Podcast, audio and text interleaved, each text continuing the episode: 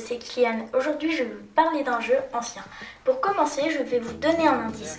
On peut se faire tuer par des fantômes. Trouver? Non, mais c'est Pac-Man, le jeu qui a été créé en 1980 par Toru Iwatani. Bon, on va commencer. Pac-Man a été créé en 1980. Sa date exacte est le 22 mai 1980. Et son créateur est Toru Iwatani, comme je vous le disais tout à l'heure. En quoi consiste le jeu? Déjà, vous êtes dans un labyrinthe et il faut manger des pac-pommes afin de gagner des points. Il y a quatre fantômes qui vous poursuivent et s'ils vous touchent, vous mourrez. Mais si vous mangez une grosse pac-pomme, vous pourrez manger les quatre fantômes et gagner des points pour votre score. Je vais vous donner les différents fruits du jeu et le nombre de points qu'ils rapportent. Fruits, nous avons la cerise qui rapporte 100 points, nous avons la fraise qui rapporte 300 points, nous avons l'orange qui rapporte 500 points.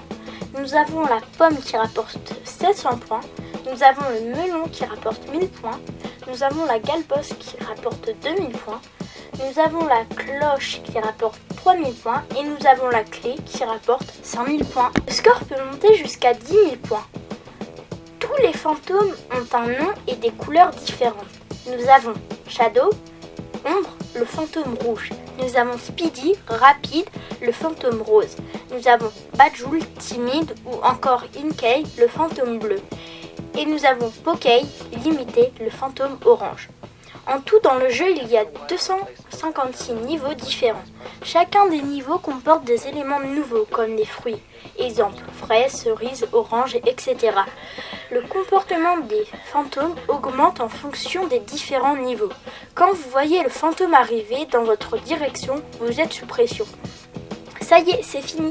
Pac-Man existe toujours aujourd'hui comme le jeu Pac-Man Championship édition 2 qui est sorti en 2016 sur Windows, Nintendo Switch, PlayStation 4 et Xbox One.